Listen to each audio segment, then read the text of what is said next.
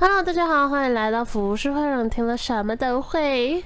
我是，哎，你没有说你是谁呀？哦，我是笑笑。我想说，我接的有点怪怪的。这中间，而且没有，刚才想说，我，今天的声音好温柔，然后就开始停顿了。没有，不应该有顿点，因为我想说，我我是要等他说我是笑笑之后就开始接了，但他刚刚没有讲。哇，Hello，大家好，欢迎来到浮世会，让你听了什么都会。我是笑笑。我是感冒都不会吃感冒药的华生。我是月经来都流很多血的莫妮卡。谢喽。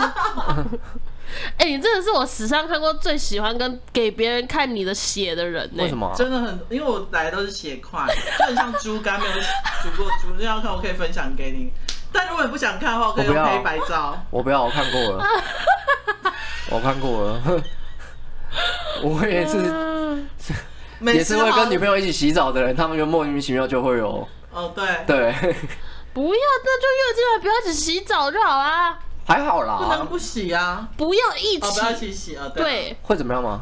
很恶心，你就会一直看到血从他的两腿中间一直流下来。我是还好，我我我觉得那个正常。你知道我都会想到那种类似那种玫瑰童年那种小惨有没有？嗯、啊，外经啊，外经啊，没有，够好掐。你应该看那个那个《后宫甄嬛传》呢，这一次都被下毒药之类，是不是？他们他们流产什么的都会都会讲啊。对啊，两腿就。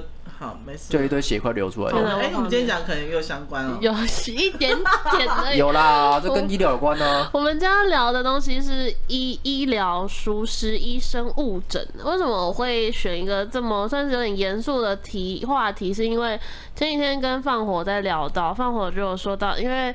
嗯，你们应该知道放火有只眼睛是看不到的吧？嗯嗯，对。然后他他其实那只眼睛会看不到，有一个很大原因就是刚开始的医生误诊了。嗯、医生刚开始家人大家去看的时候，医生只是说那只是普通的外伤而已。嗯。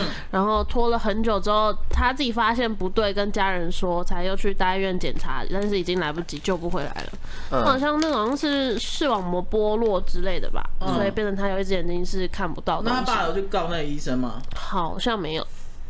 因为已经好像真的过了蛮久，很几个月还是几年，我忘记了。嗯、对，然后因为我觉得这件事情其实还蛮，如果我是站在家属的立场的话，我会觉得医生真的很失职。嗯。可是其实因为我在聊，我基于聊这件事情是放火这个例子嘛，但我去看了一些文章啊，包括一些节目之后，也能够理解说为什么。医生误诊的几率会这么高？那我可以跟你分享我小时候被医生误诊，然后住院整整住一个月的经验吗？嗯，就是我小时候就是可能很喜欢在泥巴玩或干嘛，嗯、然后就是生殖器来。佩佩猪喜欢在泥巴玩吗？他们他们穿新的鞋子，说我们穿新的鞋子，我们现在要去泥巴里面玩，啪啪啪啪啪，踩踩踩。好，然后呢，就是我那时候，或者是可能那时候小时候抵抗力比较差，没哎，我要吃那个草莓棒，Pocky。好的。然后呢，我就是生殖器比较容易发炎跟发痒，就痒痒就对。我觉得女生有时候也会这样子，对，因为一直闷着。然后妈就带我去给那个。泌尿科那边看，是泌尿科还是泌尿科？泌尿科。好，泌尿科，嗯、看就对。然后那个医生，因为小时候我刚出生的时候有黄疸，嗯，所以我阿妈曾经喂过牙膏给我吃，就对。黄疸好像是。还有腹水，小孩子很常会生的一种病。对对，就是皮肤会变黄黄的这样。对，但好像我现在皮肤没有黄黄。还 anyway，然后我妈就带我去看，就那医生不知道怎么样，就是他可能没有预料到我的身体可能不能吃一些抗生素或干嘛。所以吃了之后呢，我当天晚上我全身起水泡。嗯，起水泡是你可能就像电影，我有起过水泡。电哎，我的水泡不是只有一部分，是全部连耳朵里面都、鼻孔里面都长，然后只差喉咙没有长，因为喉咙长水泡可能会窒息。嗯，那我就全身起水泡，跟连脚趾缝啊那种什么都长。你算是超严重的那种？对，就是你能长的，我觉得简单讲就是很像。那种好莱坞那种那种很恶心那种片有没有？就是变水泡人，对不对。然后我妈就吓到，她想说要求过了，就是怎么会变这样子？然后就赶快帮我去送急诊，然后住了一个月之后，然后反正医生之后有来道歉，他就说他没有先问我妈或者问过我说对什么东西过敏，因为我妈可能那时候也没有想那么多，她可能想说哦，就是可能就抵抗力比较弱，因为女生这种真的是很正常的事情。于是乎，那时候因为医生说我只要水泡不小心弄，不小心挤破碰破的话，可能会引发感染或细菌感染可能会更严重。所以那时候我洗澡的时候，你知道，就是医院有那种睡衣，嗯，就是睡衣，就是你要去汰换的那一种。我的睡衣每次要洗澡都是用剪的，嗯，就开始这边剪，因为不能脱，脱可能会破掉，水泡会破掉，嗯，然后用剪的，剪之后。我妈是那种那种湿毛巾，慢慢的一个帮一个慢慢这样帮我擦擦擦擦擦，嗯，然后就住了一个月，整整一个月，一个月才完全好，水泡才慢慢消下去，嗯，就是当然还是有破，但是医生那时候开住院的时候还打点滴，点滴你还要找找没有水泡的地方打，对不对？嗯，那你知道每个人就是一辈子都都都有可能会得水泡，然后就长那么一次，那是水痘。那水痘，那水痘，对，我以为是在讲同样的事情。我在讲，人家是讲吃药过敏。是水，我想说水痘不是那个吗？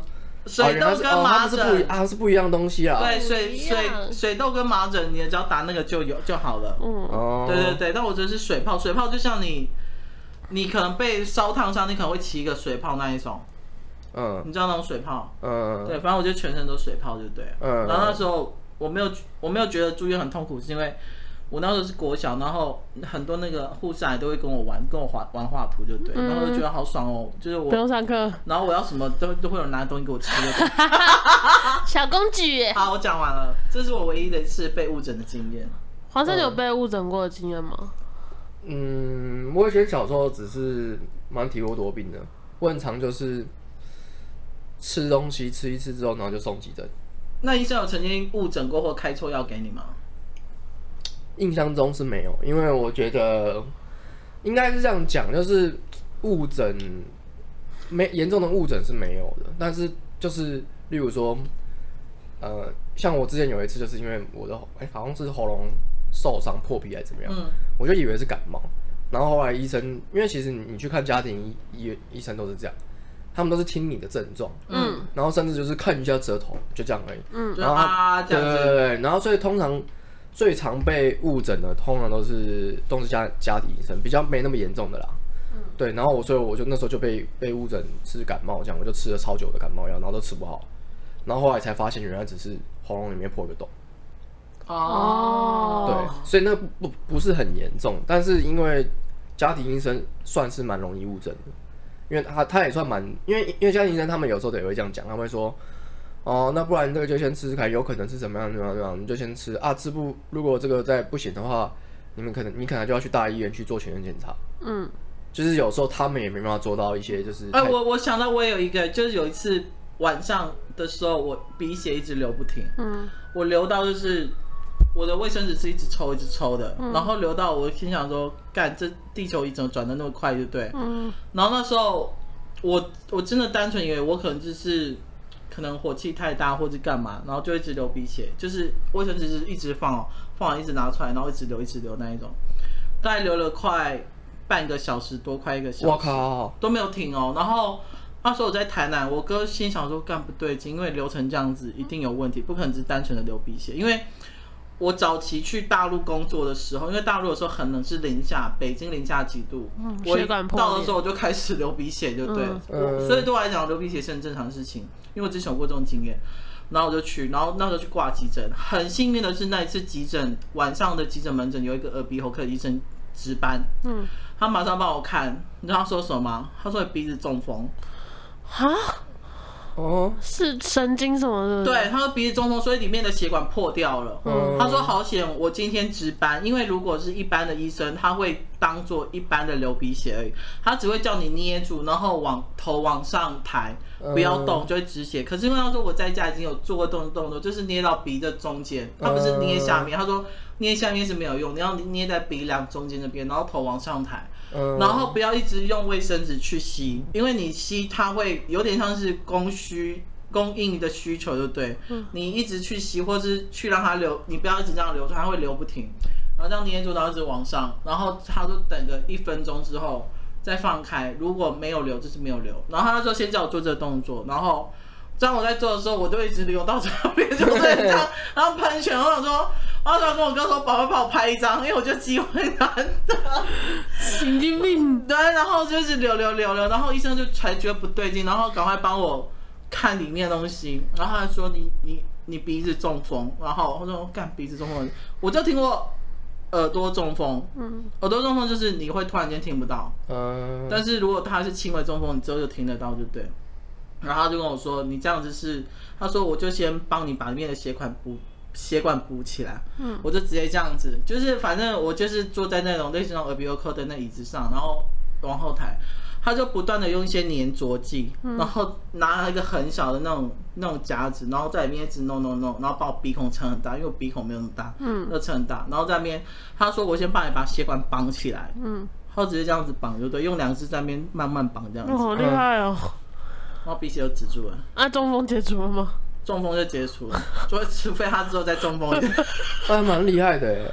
很厉害，因为我第一次听到鼻子中风这件事情。你很幸运的，真的。然后他，我连我哥都说你真的很幸运。他说，因为一般医生真的只会可能帮你暂时止血，可是他不会，他不会知道这是鼻子中风。哦，那现在就知道。如果大家之后如果有流鼻血，可以顺便就是，如果当医生说哦，你可以试着这样子，你可以问他说，会不会有可能是鼻子中风啊？对。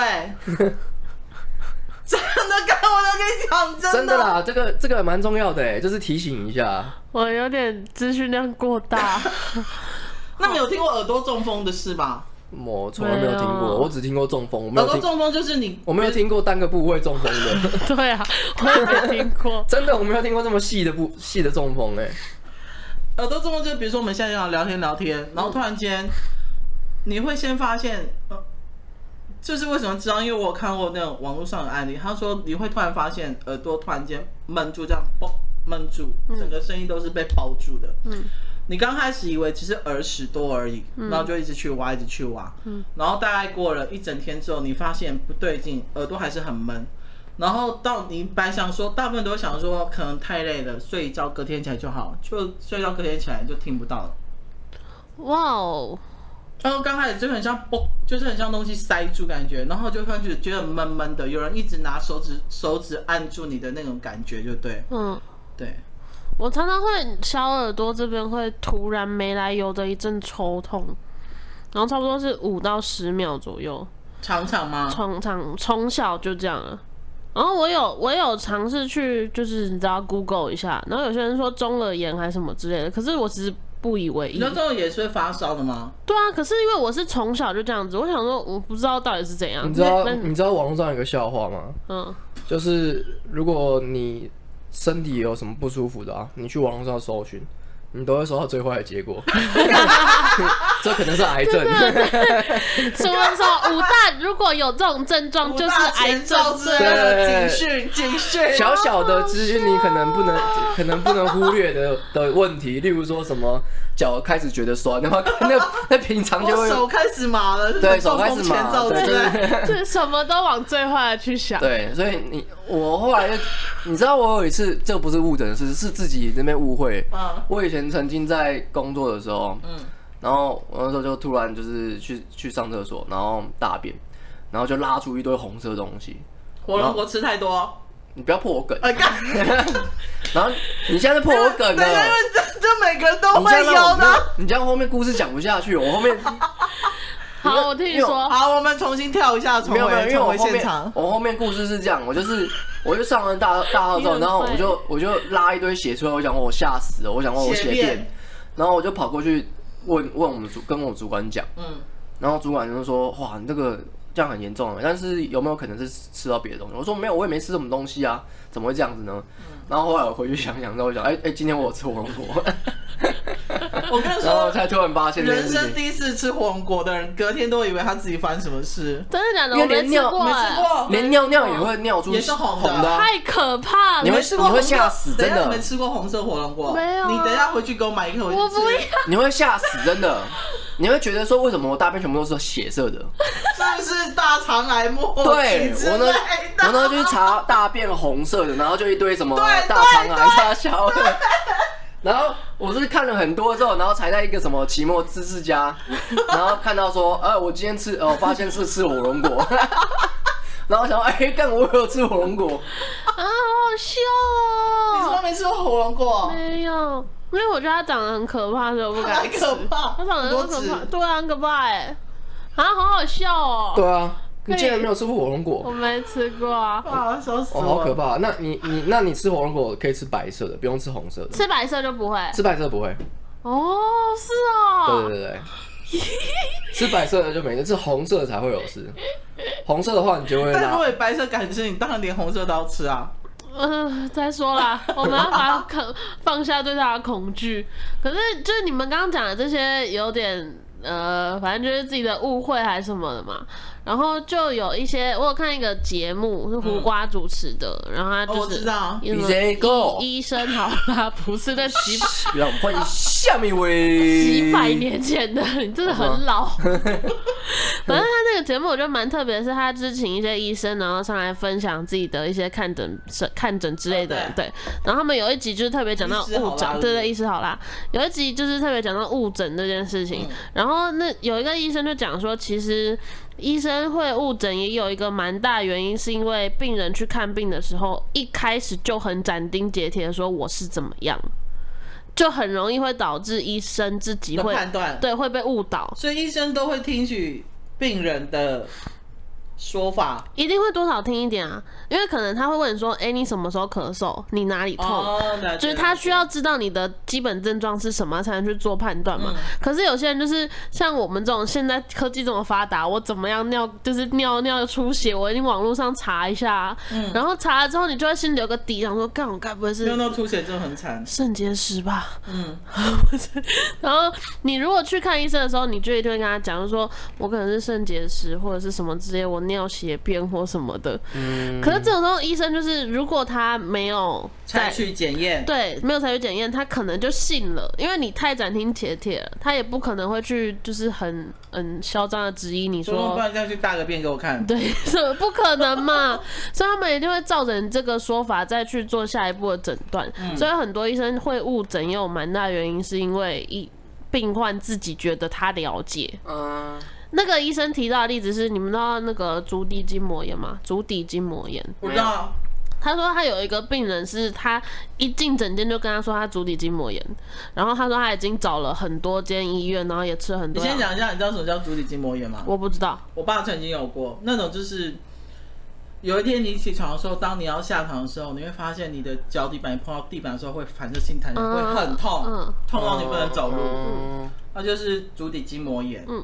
然后那一种就是基本上，我记得那个可能要开刀或干嘛之类，那个很严重。嗯，然后好像带矫正器什么之类的。对，然后它只是个炎，听起来就只是个发个炎而已。没有，那个真的是你不能走路，你就可能就你就想像是那个那个健康步道一直粘在你的脚底板上。蛮爽的，你有病吧？等下得到神经病吧？当然不要得到，你得到你就会走。我不要，不要得到，不要。然后反正那个医生就说，因为他太太明确的说自己是什么病了，然后他刚开始也想说，好吧，你既然这样讲，那我就是一样也开给你治这个的药。我跟你说，有些病人很会演。对啊，因为他们为了想要拿到一些药哦，有对对对，止痛药或干嘛之类的，对对。然后后来他后来好像过了几个礼拜之后，这个病患又回来，然后跟医生说，就是还是好不了这样子。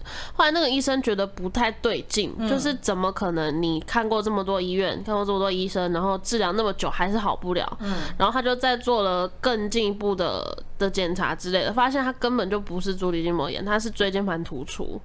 差很多，差很多，对，差超多的。可是他自己，因为他因为他只觉得下半身很痛，对，下半身很痛，然后一踩到地板就，所以他上网查，所以他看到上网查结果是足底筋膜炎。是啊，他他为什么不去做全身检查？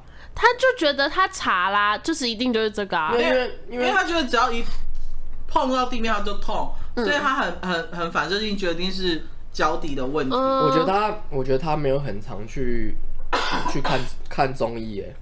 或做推拿，因为做推做过推拿的人就会知道，就是推拿师傅都很常会跟你讲，例如说怎么样怎么样怎么样。例如说好了，假设你这边痛，其实跟你的脚完全没有任何关系，说不定是你的脊椎上的问题。嗯嗯嗯对，他说你因为他这个是他这个神经是是有连带的，嗯，所以你有可能这个地方没有瞧好，下面就这样。可是现在很少。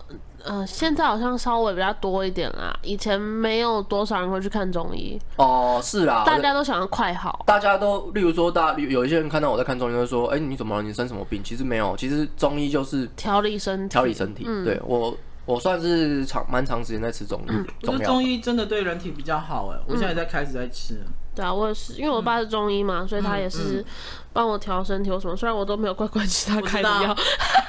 啊，你爸中医这么好？我爸是中医啊。他常常会就是有一些周遭朋友什么疑难杂症都找他这样子，然后大家都觉得他是神医，真的哦，真的。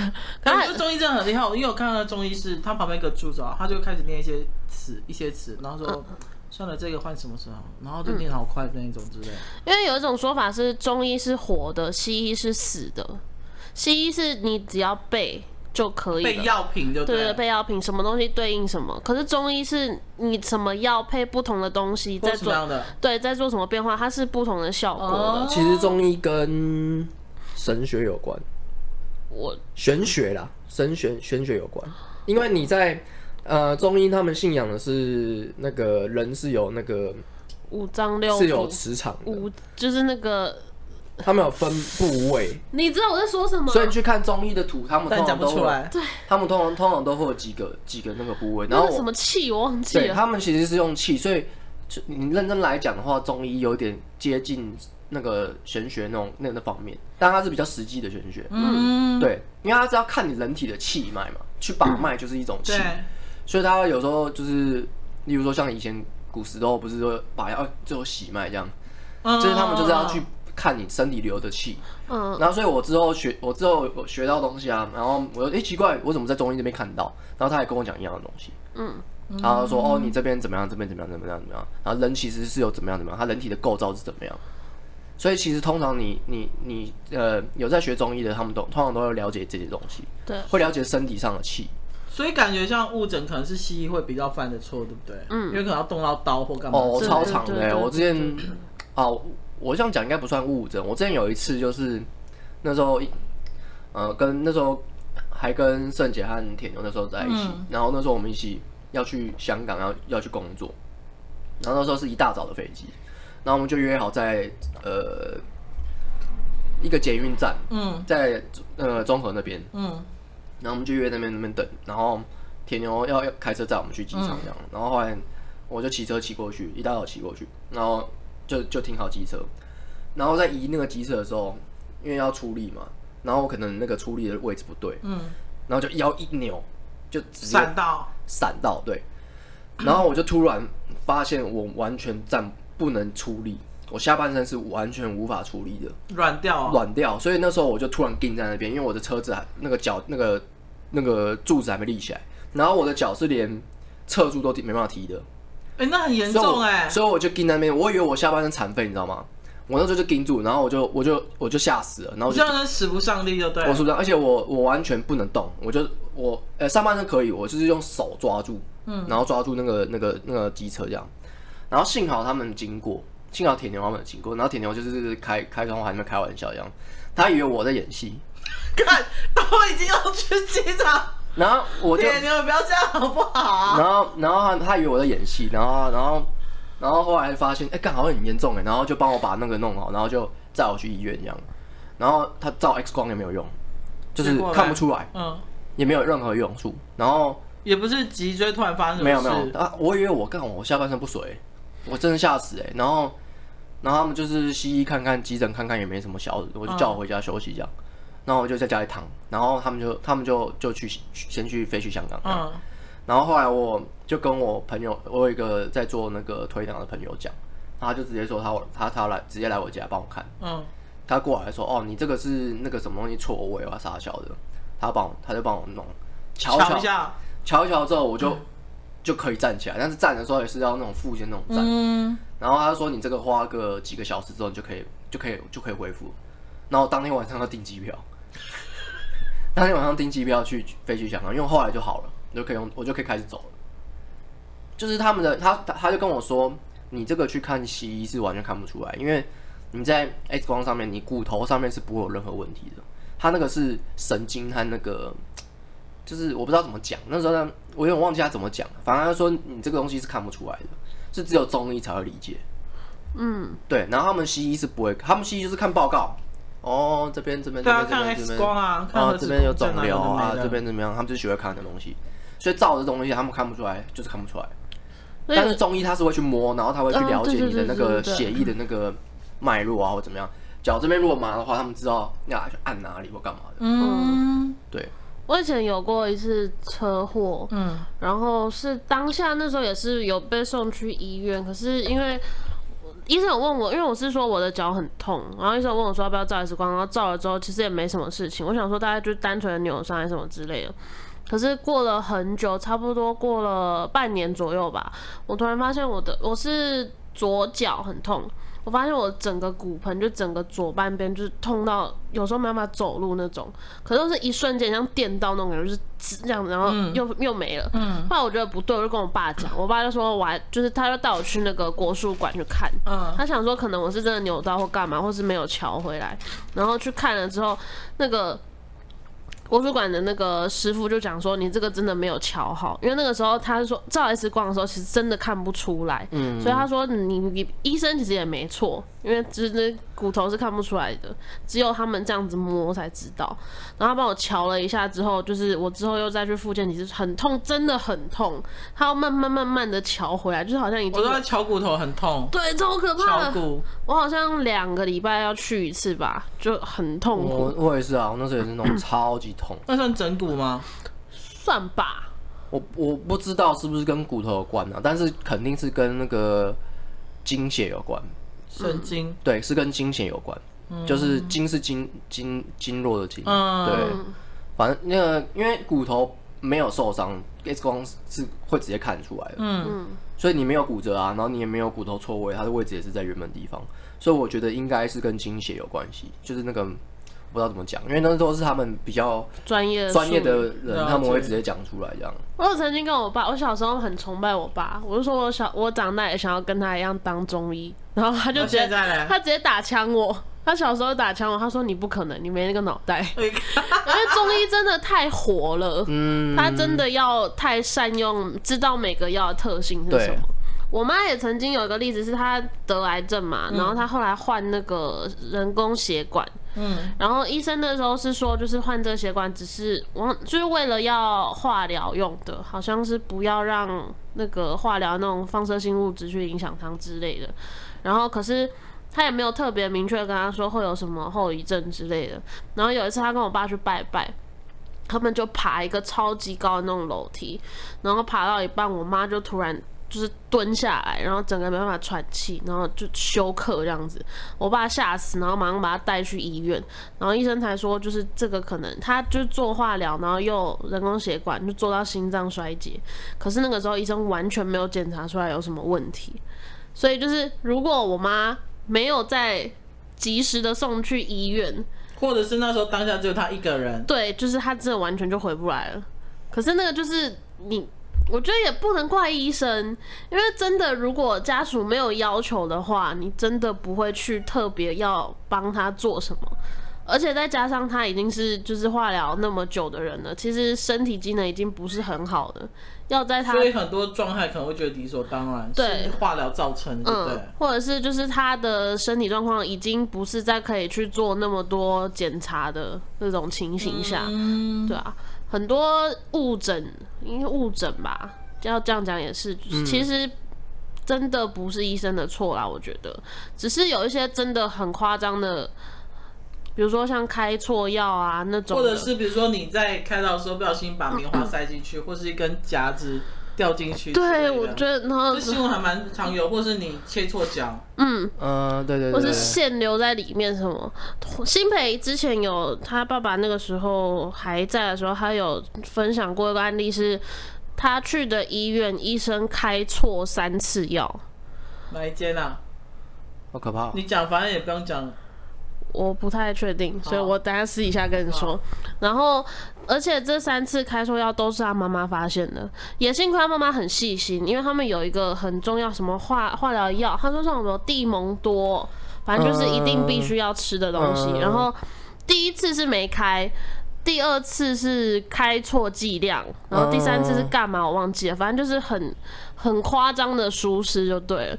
然后第三次的时候，前面两次他们都有打给医生确认。然后第一次的时候，医生跟他讲说：“你没跟我说要开啊。”对，是这是一个本来就需要的东西，你怎么会讲这种话？然后第二次的时候，医生跟他讲说：“哦，我开错了，不好意思。哦”然后第三次他妈就不打电话，他妈就觉得直接投诉媒体。没 没有，第二次我就这么会录音呢，然后我就会卖给一家媒体，或是。独家跟金周刊讲，直接他们就死定了，毁了他们那样子。可是第三次他妈妈就没有再打电话给医生了，他妈妈只是觉得很难过。这也是医这医德的问题啊。嗯，然后妈妈觉得说是他害了新培的爸爸，因为他们当初如果没有让他送进这家医院的话，是不是就不会这样？他没有想要换医院或换医生。其实已经没有必要了，因为他们到后期的时候，他们已经是他爸爸是在做安宁治疗了。哦，对啊，就是你再换也没有什么用了，对啊。所以我觉得就是这种很低级的错误，就真的会让人很生气。我跟你说，这种低级错误其实还蛮常发生的。对啊，因为我在看新闻的时候，发现真的有很多。其实台湾的医疗系统已经算很好了。嗯。所以犯犯，你看，连我们都会犯这种低级错误，更何况是其他的国家。因为其他国家是你要看病啊，是有可能会看到全家破产的。嗯，我有我有听。对啊，因为国外没有健保，没有健保，台湾真的是很幸福。对，而且他们要看病，就是常常会要排队啊，然后要预约啊，好几个月后才能看出。所以我之前有去过几个国家，那时候我问他们当地的人，然后就是我那时候，因为其实台湾人太长有小病小痛就去看医生，因为有健保的关系嘛。因为其实便宜啊，你就挂个号。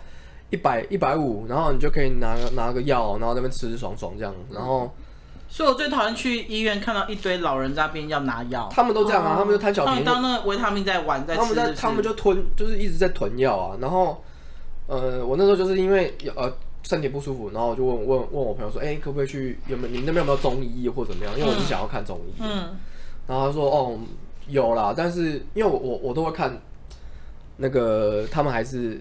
那时候去日本，他们都还是有那种就是挂那个中医跌打的那种的，嗯，国术馆那种的。嗯，然后他就说：“哦，我我他说我们日本人是很少去的。”嗯，为什么？他说因为很贵啊。哦，他说很贵，可能就跟美国一样，对不对？对。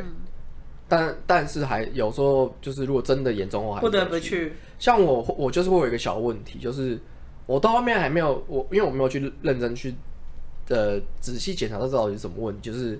这个呃，就是我上我刚刚说那个那个脚，你事后也没有去检查做全个全身检查？我没有去做全身检查，因为我知道做全身检查没有用，就是他那个照 X 光是检查不出来的。嗯，当然我后期呃我后期是有做一些比较大大型的一些那个本来就会有一些大概例如说两三年就要做的那种全身检查，我有去做过，嗯、但是。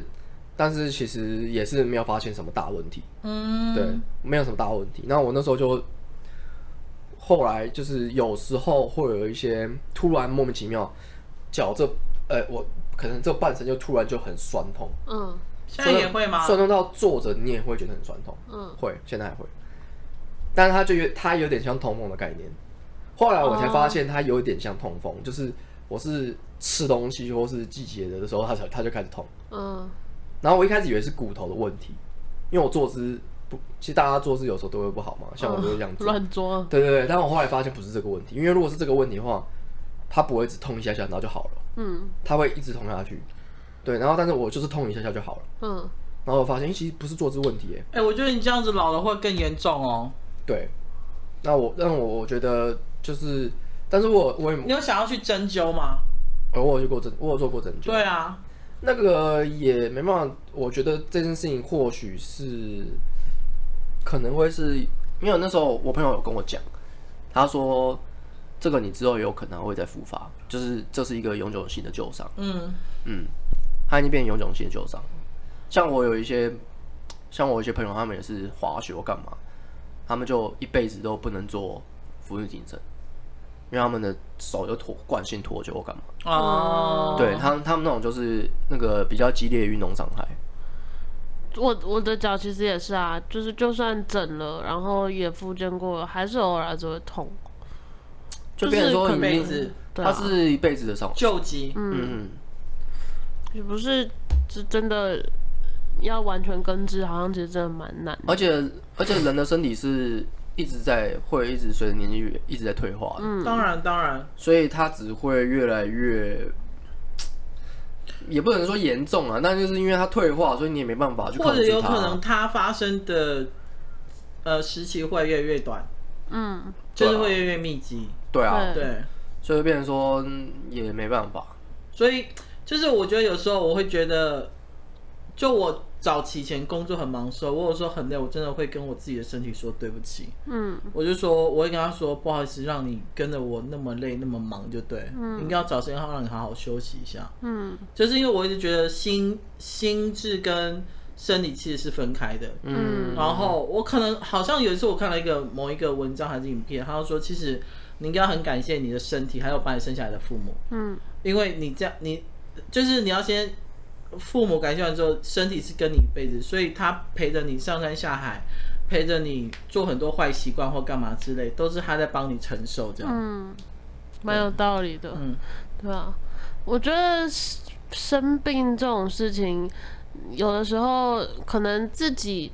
病人自己本身就是会慌张嘛，嗯，然后再加上医生如果不能很及时的给你某一些判断，你就会去怪医生，这是理所当然的，因为你会觉得我把身家性命交到你的手上了，对，你怎么可以没有在第一时间就告诉我，然后引发后面的很多，比如说最糟糕的死掉啊，或是什么并发症？其实还有一个啦，就是因为我们我觉得我们台湾算是，因为台湾真的是医疗很。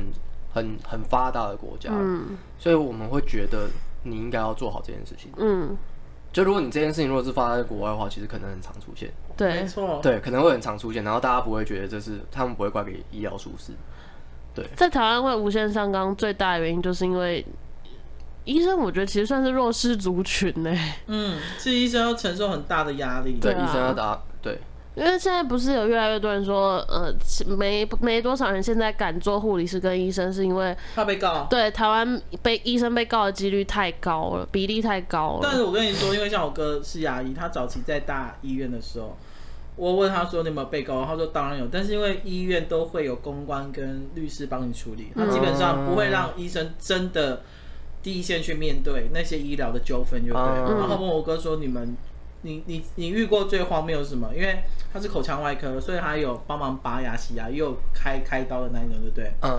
他说遇过最扯就是，因为拔牙之后还是会痛嘛，会上麻药嘛。嗯。麻药退了之后他会痛。我哥就是通常牙医都会只给他一两颗止痛药而已，但会跟他说你这痛到受不了再吃。嗯。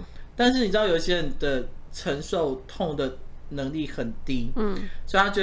一痛我就要吃，一痛我要吃。他两颗吃完之后，他要回去要。嗯，那当然医生不肯给他，因为吃止痛药会上瘾。嗯，对，然后他就要告我哥，就对。哈，他就觉得说你医生要让我痛死，就对你拔牙技术就是太差，所以我才会那么痛，那么痛，那么痛。嗯，干我你好瞎哦。我我觉得有时候除了医生的误判之外，我觉得有时候，呃，病患的一些。不讲理的一些情绪勒索也是有它的存的原因，就对。我觉得这个之后我们可以开，因为我原本刚刚想要讲，但后来发现好像跟医疗，应该说跟医疗呃医疗误误诊是没有关系的。嗯，我觉得光是就是嗯，就是病患跟医。医方那边，我觉得会有一些很很多的问题，就是像沟通上的问题。对，我自己就蛮蛮常碰到的。好，我们这可以再开一集来聊。还有包括警察也是一样。嗯。哦，对对对对，这个可以并在一起讲。我觉得我觉得之后可以来聊。因为其实我在做这个主题的功课的时候，我才发现我的知识有多么的浅薄。怎么说？我其实有瞬间想说，我干脆换题目算了。来不及了。对，因为我觉得这个真的有点太深层了。所以我们这里是浅谈。对，我们现在浅谈。我们好像每一集都是浅谈。我刚开始真的只是很表面的觉得说，小熊软糖。开同乐会，我刚开始只是很表面的觉得说医生误诊其实就是有点不专业的表现，但后来才才就是你才能理解说其实误诊对有很复杂，有非常非常多原因导致他们误诊，也不是真的他们的错。我有看到一个蛮特别的案例，我自己也上了一课，是你们知道癌症其实在分期数之前还有个级数吗？级分级的级，你说癌症一期、二期跟末期那种，这之前？对，还有一个级数，级数是代表？一级、两级、三级那种，级数是代表就是癌细胞还没病变成变成癌症之前的那一个算是一个浅层的一种的一种瘤，嗯、它只是一个瘤这样子，但它还没变成癌症，这就是、哦、这是分级这样子。然后他们他那个医生是说，有很多病人因为刚开始自己很慌张，然后又有这个。这个症状的时候，他可能听医生讲，自己会误听。比如说，医生只是跟他讲说：“哎、欸，你这可能是，比如说肺癌的第三级哦。”但是要做切片。对，要做切片，因为通常留到做切片，才会知道它有没有恶化的程度。对对对对对。可是刚开始可能病患自己紧张、自己急，然后就把急这个东西听成奇，对自己把它听成奇了，就变成第三级，就是明明还不是癌症，可是他回去就自己会很低落，然后跟家人朋友说：“哎，我第三期哦，什么什么之类这样子。” 那你有什么心愿吗？你冷血。哎，这样也不错啊，让他提早就是提早感受一下，对啊，去 U U U B 一下。没有你，因为因为多少人可以体验到就是濒临死亡的哦，应该是没有吧？嗯，所以他他这样子误以为，然后后来又发现，我跟你说，是我们现在很乐观、很正向，但那种很悲观，或是那种每天在叹气、怨怨天尤人那一种，他一定会更不爽，说不定会给他一个人生的一个非常大的警惕。然后他后来知道，反正他没有本来就没有那么严重嘛。然后如果他知道这件事情之后，他就会突然就会更加发想起，他会更没有，他就会发现哦，原来我鬼门关鬼门关走了一回，那我之后要更爱惜生命，因为他已经 没有，他会更哦浪费生命。你这很坏哎！我觉得不会，是我话已经不会，因为如果我是，这就跟那你就会少喝点酒吗？啊，你就会少喝点酒吗？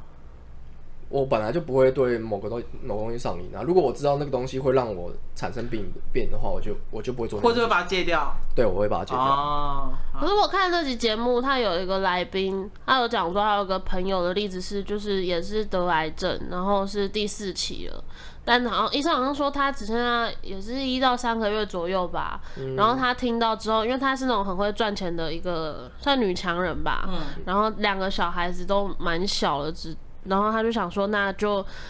嗯，把他赚的这些钱一半拿出来，一半分，一半留给他的小孩，然后他就用他剩余的那些时间去环游世界。嗯，就是嗯、呃，他也不做化疗，他说他不治疗，他不想要后半生后不是后半生，不想剩下的日子是在医院里面度过，所以他就是出去玩，去把他所有想做的事情做一遍。那也算不错啊。我觉得这种想法算是就是真的是乐观派的啦，就是不要让自己真的留下遗憾。遗憾。对啊。其实有时候是不得不乐观的。因为你，嗯、你已经把你自己推到你，你就知道你剩一个月，这是事实嘛。你有时候不得不乐观，嗯、所以我觉得那个那个体悟是不一样的，会更深一层的。对，所以没是没办法理解的。嗯，我这边是有做一下功课，就是说，如果真的很不幸遇到医疗疏失，我最近看的都比较多，就比如说产妇可能怎么样怎么样，然后孕妇可能失血过多，然后死在手术台上，类似这种。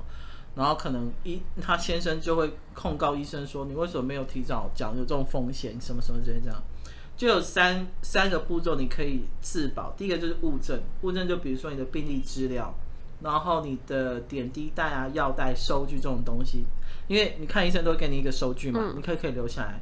第二就是人证，人证就是在旁边跟诊的那些护理师，或者是陪同你进去的家属，就是到时候有发生什么事情的话，他们也可以出来作证，就对。然后第三个就是医学资料，医学资料就是从 Google 上去找。嗯，其实 Google 很好用，除了那些会会吓死人的那一些新闻之外，你在上面其实可以找到很多文献，嗯，很多一些报告之类的，其实找一些关键词都找到。真的，就就到时候，因为我说老实话，就是到时候去打官司的话，法官也不是专门的，嗯，他们也不是从医学院毕业的。所以他们也是看两方提供的东西再去做判断，就对。嗯、那当然，你收集东西越齐全，越多是越好的。嗯嗯。嗯，但还是希望不要去打官司，不要去打官司，不要遇到这种状况，就是医病关系能够维持的良好。对，没错。对啊。哎。差不多嘞，差不多。嗯、我好会控制时间哦、喔，你们可不可以像我一样控制在四十五分钟内，好不好？不行，其实我们可以聊更多，只是怕偏离主题。因为已经有不不止一个朋友说，我觉得尤其是你们猫奴那一集根本没有在聊猫啊，你们在聊什么宠物鼠死掉之类这样子。然后我就说，你不知道我们的我们聊天内容就是随性聊嘛。然后说，但是你们那题真的偏离太严重。他说，我真的快听不下去。我说，好，我们这样会试着抓回来一点这样。但是对，但是但我觉得这个就这个这个话题也蛮有趣的，就是。你说我们定一个主题，那我们就从头到到尾都聊那个主题。他们是真的想听这个主题吗？其实也不一定。他意思说可能讲一些相关，但是偶尔还是要适时抓回来，不要聊聊聊到外太空去，或是聊到内子宫去这样子。哦，对，我们的 slogan 不就这样吗？对啊，好，我觉得算蛮正常的。好，你不用理他们两个，我会尽量把他们抓回来。我们的主题，拜拜，谢谢大家，拜拜。